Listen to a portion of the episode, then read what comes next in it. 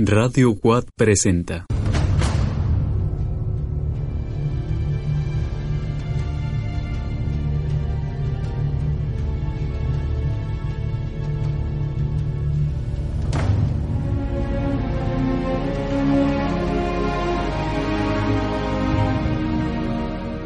La conquista del seno mexicano.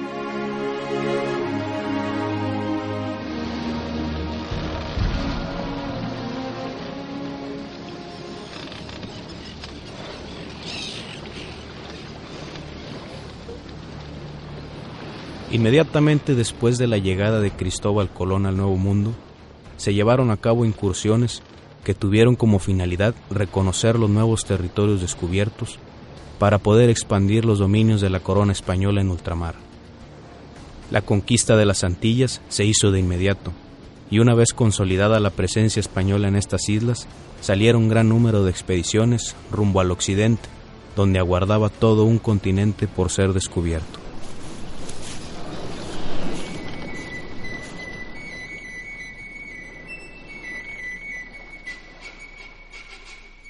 Entre tantas cosas que buscaban los españoles en las nuevas tierras, unas fantásticas como la fuente de la juventud, otras que simbolizaban riquezas inmensas, como la ciudad del Dorado, también se intentó hallar el estrecho de Anián, el cual pudiese brindar el paso rumbo a los reinos de Catay y Zipango, es decir, hacia China y Japón, con la finalidad de establecer rutas comerciales con los místicos reinos asiáticos.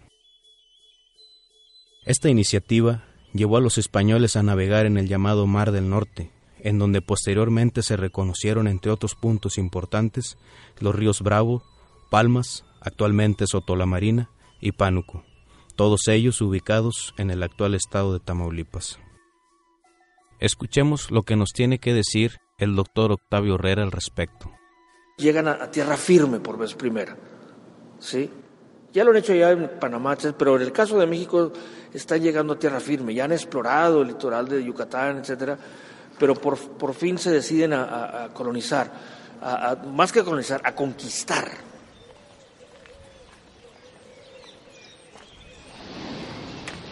Dentro de las primeras incursiones hacia lo que hoy son territorios mexicanos están las de Francisco Hernández de Córdoba y Juan de Grijalva en el año de 1517.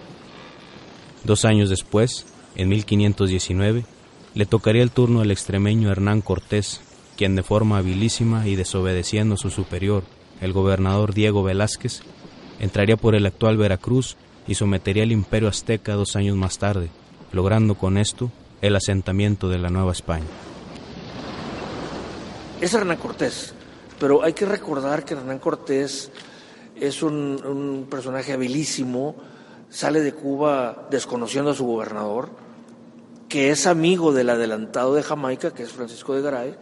O sea, eh, Hernán Cortés se les, se les, se les sale del huacal a estos, a estos eh, políticos que ya tenían un poder, eh, digamos, en Cuba, en las Antillas, y estamos hablando de la conquista, de el oportunismo que se está dando en estos, estos hombres, estos conquistadores que, que quieren fortuna, que quieren eh, aventura, que eh, el, perfil de Hernán Cortés pues es este extraordinario como, como un como un individuo ahora sí que eh, completamente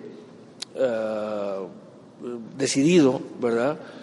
pero también con mucha inteligencia y muy astuto en, en, la circunstancia, es, el hombre en el momento y además tiene una formación legal que le permite desembarcar en Veracruz y lo primero que hace con su propia gente, integrar un ayuntamiento, que es el, a su vez el que le otorga poderes para poder hacer la conquista de México. O sea, el hombre realmente apela a las propias eh, siete partidas del rey Alfonso y, todo el, bagaje eh, jurídico español que que era producto de la reconquista, hay que recordar que la reconquista está recientemente terminada en España.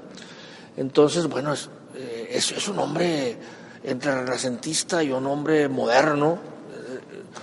y claro, claro que en ese momento hay una euforia por conquistar tierra firme.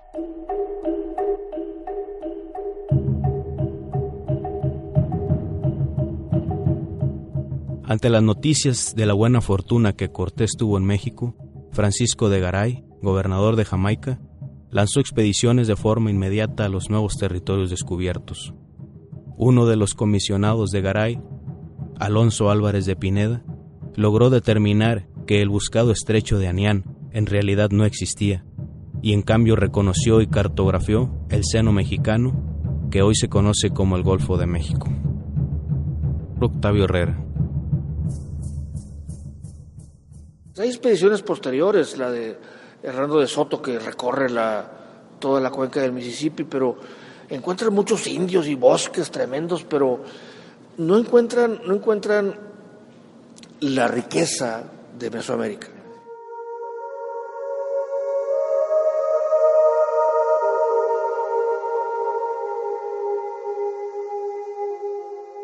La carrera por la conquista de las nuevas tierras fue incrementando su intensidad y para principios de la década de los 20 del siglo XVI, Garay dejó manifiesta su intención de crear una gobernatura en un territorio al que llamaría la Victoria Garayana. Era una especie de rebatinga eh, territorial, eh, la danza, del, la danza de la conquista, ¿no? El sitio escogido por Garay para el establecimiento de la Victoria Garayana era nada más y nada menos que la desembocadura del río de las Palmas, conocido actualmente como el río Sotolamarina, el cual fue reconocido como un sitio importante desde los primeros viajes que surcaron el litoral del Golfo de México. Desde hace tiempo se vienen dando debates en torno a la verdadera ubicación del río de las Palmas, ya que algunos historiadores no están de acuerdo con que sea el Sotolamarina el río al que se referían los españoles como el de las Palmas, y por tal motivo prefieren situarlo más al norte en el río Bravo o al sur con el Pánuco. Aún así, la evidencia documental de la época se inclina hacia el Sotolamarina, y por tal motivo se corrobora que desde el año de 1519, en algún lugar no muy lejano al actual sitio turístico de la pesca, Francisco de Garay intentó fundar un nuevo asentamiento que fuese el contrapeso de la Nueva España. Habla el historiador Octavio Herrera. Y claro, lo hace porque es lo que más se conoce, ¿sí? Como quiera está cerca de la, de la Veracruz, Villa Rica de la Veracruz, está cerca de lo que ya es conocido, ¿verdad? Lo que ya es conocido, por eso es que se decide por, por uh, de Las Palmas. Una vez que Cortés estuvo al tanto de los planes de Garay, mandó un ejército a someter a los huastecos y fundó la villa de Santiesteban del Puerto, cerca del río Pánuco, con lo cual garantizaba su presencia y autoridad sobre los territorios de la costa del seno mexicano. Y es ahí que Francisco de Garay también se siente esquilmado, lo mismo que Velázquez en Cuba. Es decir, él envía varias expediciones a recorrer el seno mexicano a la par que está ocurriendo lo de Cortés y algunas, algunas se, se unen el proceso de la conquista y entonces el hombre financia expediciones y, y no obtiene resultados hasta que finalmente él mismo se decide a venir a, a establecer y obtiene la prerrogativa oficial de establecer la victoria garayana en la boca del río Palmas, que ya estaba ubicado. Así pues, Viendo el Francisco de Garay que ya había gastado muchos pesos de oro, que oyó decir de la buena aventura de Cortés y de las grandes ciudades que había descubierto y del mucho oro y joyas que había en la tierra, tuvo envidia y codicia. Y le vino más la voluntad de venir él en persona y traer la mayor armada que pudiese. Buscó once navíos y dos bergantines, que fueron trece velas, y allegó ciento y treinta y seis de a caballo y 840 soldados, los más ballesteros y escopeteros, y les basteció muy bien de todo lo que hubieron menester. Historia verdadera de la conquista de la Nueva España.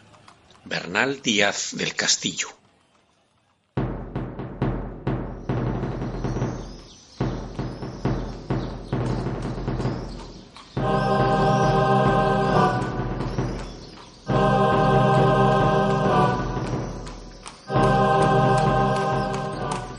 A pesar de los esfuerzos de Garay por sobreponerse a todas las adversidades, su empresa se vería frustrada debido entre muchos factores a la carencia de una ciudad con las riquezas de México Tenochtitlan y también debido en gran parte al carácter indómito y nómada de los naturales que allí radicaban, quienes diezmaron las expediciones de Garay arribadas a las costas del actual Tamaulipas. Escuchemos lo que nos tiene que decir el historiador Octavio Herrera. El hombre llega a un territorio que era pues árido americano, no es Pánuco, no es la Huasteca, no es Veracruz, no es el Totonacapan, entonces pues aquello es un fracaso absoluto y la victoria garayana nada más que un sueño. El etnohistoriador Baldomero González Sotelo. El norte de México, desde la península de Baja California hasta lo que es actual Tamaulipas, siempre ha sido, ha sido es un área histórica que fue muy difícil de colonizar. Verdaderamente los eh, Hernán Cortés y todas sus huestes militares se pudieron enfrentar con grupos sedentarios en el centro de México y como que ellos en cierto momento fue más fácil poderlos dominar, conquistar y lo demás. En cambio a los grupos cazadores recolectores del norte de México, que ellos no, pues la mayor parte de la población pues se encontraban de nómadas de un lado para otro buscando su sustento diario, pues no era tan fácil poderlos dominar y controlar. Así pues, viéndose derrotado Garay, este decidió unirse al proyecto de Cortés, y mientras estos dos hacían planes en la Ciudad de México, Garay murió de forma misteriosa, quedando olvidado el proyecto de la victoria garayana. Dentro de los primeros españoles que pisaron el territorio que hoy comprende el estado de Tamaulipas, con la intención de fundar la victoria garayana, estuvieron los soldados Alonso Álvarez de Pineda, Miguel Díaz de Ox, Ramírez el Viejo y Diego de Camargo todos a cargo de Garay, los cuales fracasaron en su intento de posicionarse en la desembocadura del río de las Palmas, y tiempo después, la gran mayoría de ellos se unieron al proyecto colonizador de Hernán Cortés. La incursión de Cortés y su lugarteniente Gonzalo de Sandoval dentro del territorio de lo que hoy es Tamaulipas queda manifiesta en los relatos de Bernal Díaz del Castillo, que nos dice en sus relatos que estos dos fueron a someter a los indígenas huastecos que radicaban en Chila y Tampico para el año de 1523. Dos años después, se haría presente otro conquistador y adelantado español en los territorios de la difusa jurisdicción de Pánuco, la cual abarcó gran parte del sur de nuestro actual estado. Nos referimos a Nuño de Guzmán, quien fue nombrado gobernador de la mencionada provincia en el año de 1525 por orden misma del rey de España Carlos I. Esto significó un revés para Cortés, puesto que el rey le negó la posibilidad de anexar el Pánuco al dominio de la Nueva España.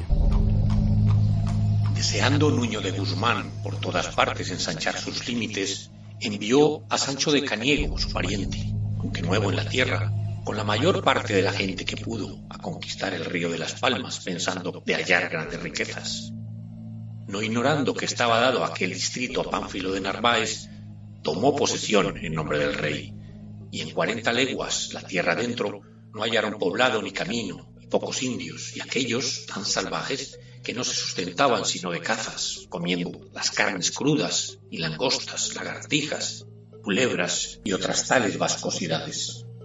Detúvose cinco meses en la jornada, aunque tuvieron noticias de que la tierra era rica y poblada, por la espesura de los bosques no pudieron pasar y por faltarles mantenimiento y otras cosas se volvieron. Antonio de Herrera. Historia del nuevo reino de León. Eugenio del Hoyo.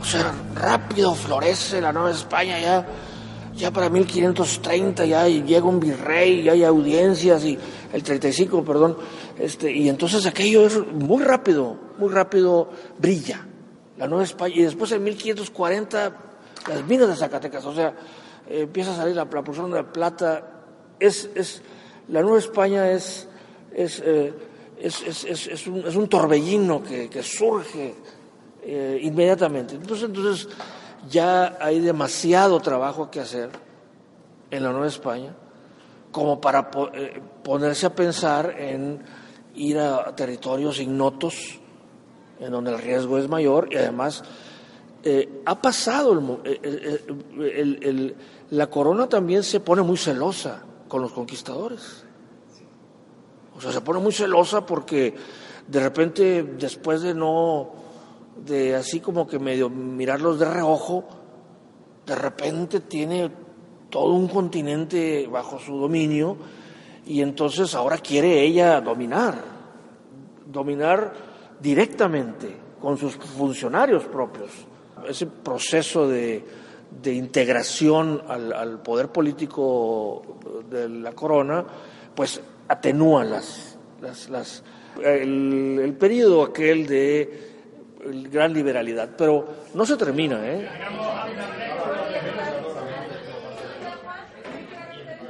La presencia de Guzmán y su subordinado Sancho Caniego en las tierras huastecas estuvo marcada por las atrocidades en contra de los nativos, ya que estos eran capturados en gran número para después ser llevados a comercializar a las Antillas, en donde la población nativa había desaparecido en menos de medio siglo debido a la esclavitud a la que fueron sometidos por los españoles. ¡Arre, caballo!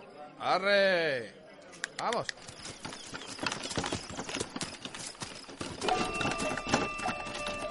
Después de Guzmán, las expediciones militares serían incipientes y cada vez más aisladas. Sin embargo, 20 años después se haría otra incursión, pero de carácter religioso, con la participación apostólica de Fray Andrés de Olmos, quien con indios llamados Olives, traídos desde la Florida, fundaría en lo que ahora es el municipio de González el primitivo pueblo misión de Tamaulipa, al cual debemos el actual nombre del estado.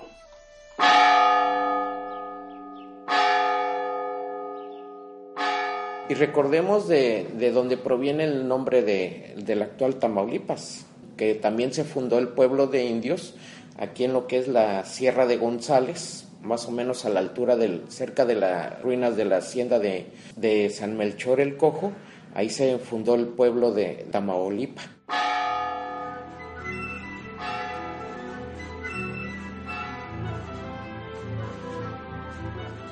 Cabe mencionar que al referirnos a la procedencia de los indios olives, es decir, a la Florida, nos remontamos al año de 1512, cuando Pánfilo de Narváez reconoció y se adjudicó la gobernatura de esta zona que partía desde el río de las Palmas, es decir, el Sotolamarina, hasta el actual estado norteamericano de Florida.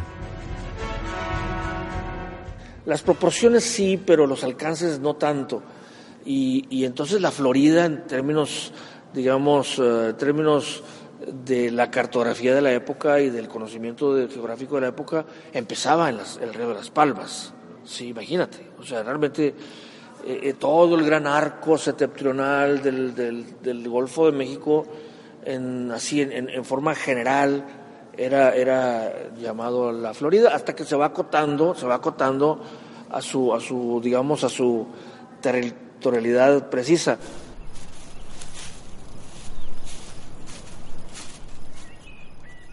La misión de Tamaulipa tendría un éxito relativo, ya que si bien evangelizó a los indios olives y se les imbuyó en la actividad minera, lo cierto es que las otras tribus nativas asediaban la población de forma constante y varias veces fue destruida.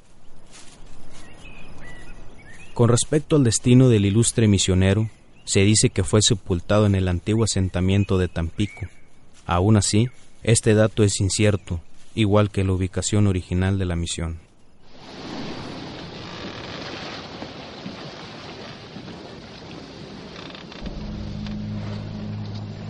Otra de las presencias primitivas en nuestro estado, dejando un poco de lado la funesta expedición de Hernando de Soto y Luis de Moscoso del año de 1542, es la de Luis de Carvajal y de la Cueva, quien arribó a la Huasteca desde el año de 1567 con la finalidad de someter sublevaciones. En este mismo año, en el río Pánuco, tuvo la oportunidad de apresar soldados que acompañaban al pirata inglés John Hawkins, el cual pretendía saquear Tampico, pero que debido a una tempestad fracasó en su intento.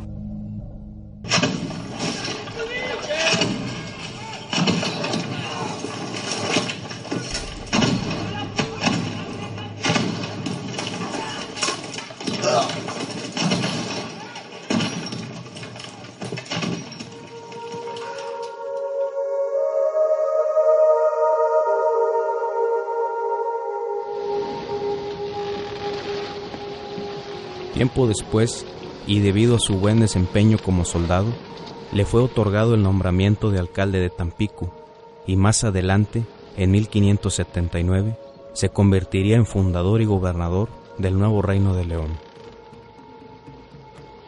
Debido al antecedente que Carvajal tuvo con el pueblo de Tampico, se cree que ya para estos años había rutas establecidas entre el nuevo reino de León y el seno mexicano, debido entre otras cosas a la necesidad de la sal, la cual se convirtió en la única forma de conservar los alimentos. El historiador Enrique González Filisola. Y Carvajal, que estando en Tampico, también sube, ¿verdad?, a, la región de Monterrey, de Coahuila y todo. Esta zona estaba, estaba transitada, estaba el problema de los indios, pero no era una zona que fuera desconocida para las gentes que vivían en, la periferia, ¿verdad? Al parecer, desde la presencia de Carvajal en el territorio del seno mexicano, gran parte de lo que hoy es Tamaulipas quedó supeditado al nuevo reino de León. Sin embargo, una nueva corriente de expansión poblacional española, que venía desde el centro de la Nueva España, también sería presente en el seno mexicano. Para la primera década del siglo XVII se dieron incursiones en lo que actualmente es el sur del estado de Tamaulipas. Para el año de 1617, el religioso Fray Juan Bautista de Mollinedo fundaba la misión de Tula y posteriormente se fundaría el pueblo misión de Palmillas y Jaumave. Asentamientos que servirían, más de cien años después, como puntos de partida en las fundaciones hechas por José de Escandón. Escuchemos lo que nos tiene que decir el doctor Octavio Herrera al respecto.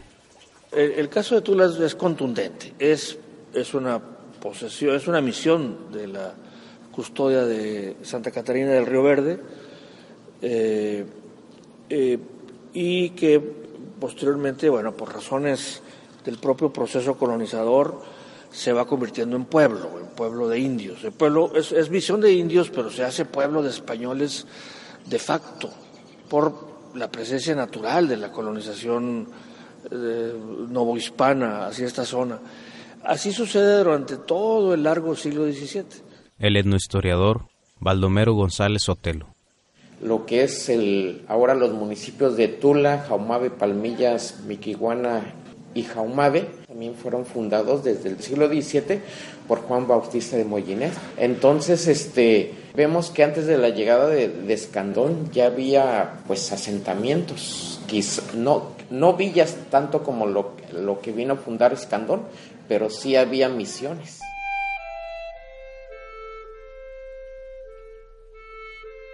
No hay que dejar de mencionar que aunque las misiones que existieron en el actual sur del estado tenían como principal objetivo el evangelizar a los naturales, también tuvieron la intención de utilizar a los nativos como mano de obra en actividades económicas como la agricultura y la ganadería.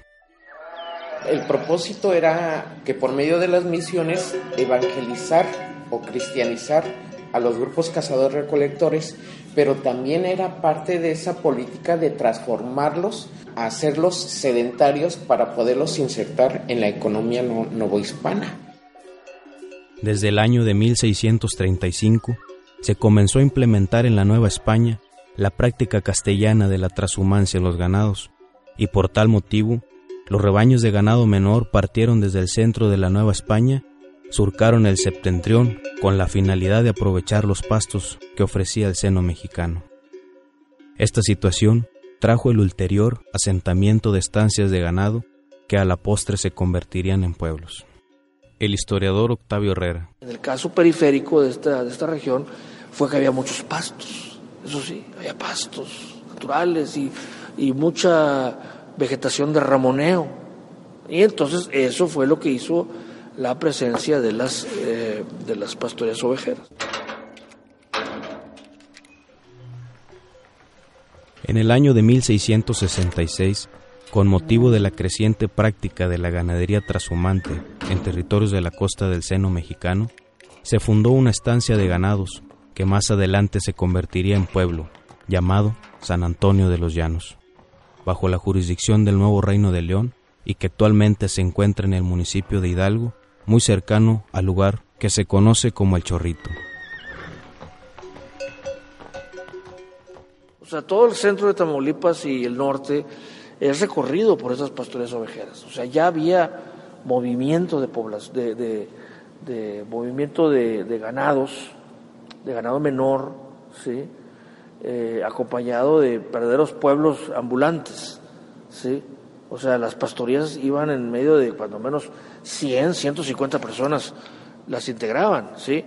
Entre pastores, vacieros, escolteros y sus mujeres y sus hijos y, los mayordomos y, y, etcétera, ¿no? O sea, eran pueblos. Imagínate para controlar 100 o 200 mil cabezas de ganado, ¿cómo le haces? Necesitas mucha gente.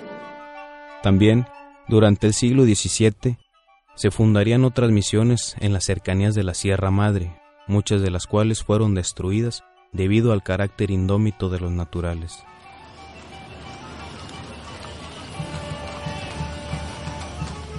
Para el año de 1685 se llevó a cabo una importante excursión que pasó por territorio tamaulipeco. Esta fue encabezada por el gobernador del nuevo reino de León, Alonso de León el Mozo, quien por órdenes del virrey fue a destruir el asentamiento francés de San Luis en las actuales costas tejanas. En las primeras décadas del siglo XVIII, la presencia española se hizo fuerte en las cercanías de la Sierra Madre Oriental, en donde se fundaron misiones como la de San Bernardino y la de Santa Engracia, que corresponde al actual poblado y que tuvo su origen para los primeros años del siglo XVIII.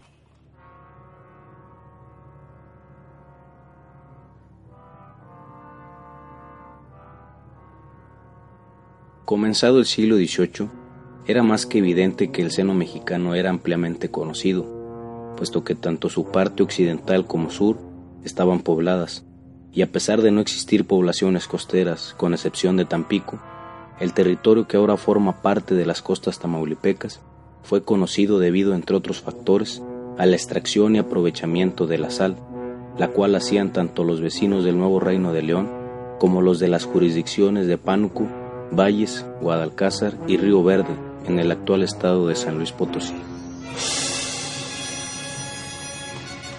o sea, había, lo prueba don Candelario Reyes, el territorio estaba totalmente cruzado por caminos, por veredas.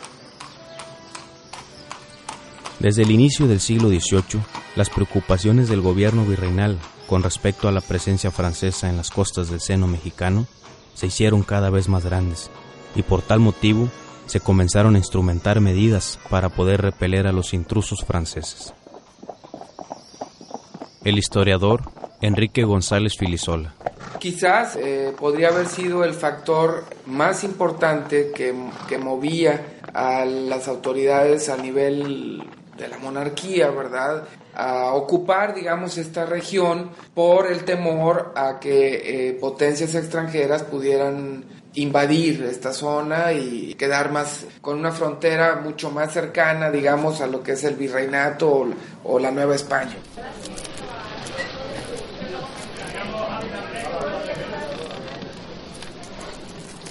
El problema de la presencia francesa orilló a la corona española a conceder privilegios para quien auxiliara en la pacificación y pueble de estos territorios, y para los años 30 del siglo XVIII se lanzaron interesantes proyectos de colonización, entre los cuales figuraron los de Antonio Ladrón de Guevara, Narciso Barquín de Montecuesta y José Francisco Fernández de Jauregui.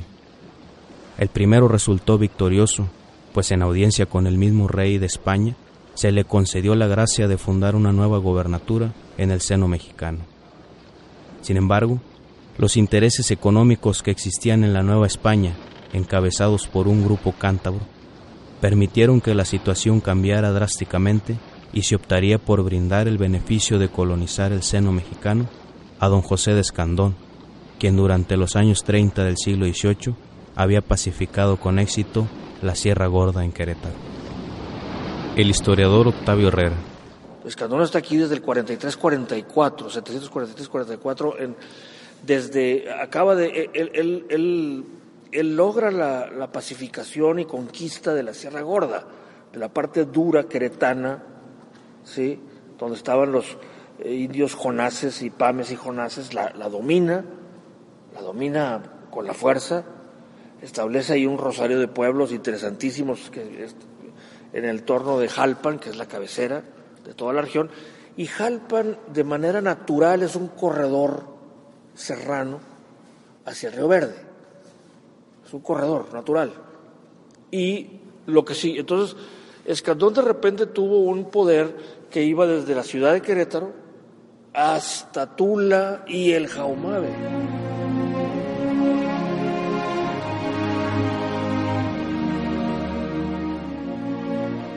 Ya para los años 30 del siglo XVIII, el cántabro José de Escandón había ganado fama en Querétaro y según los historiadores que han trabajado la etapa colonial de Tamaulipas, para ese entonces el cántabro Escandón tenía un conocimiento amplio del terreno que más adelante se convertiría en el nuevo Santander. A partir de este momento, se inicia un hito dentro de la historia de Tamaulipas, con el proyecto de fundación del nuevo Santander.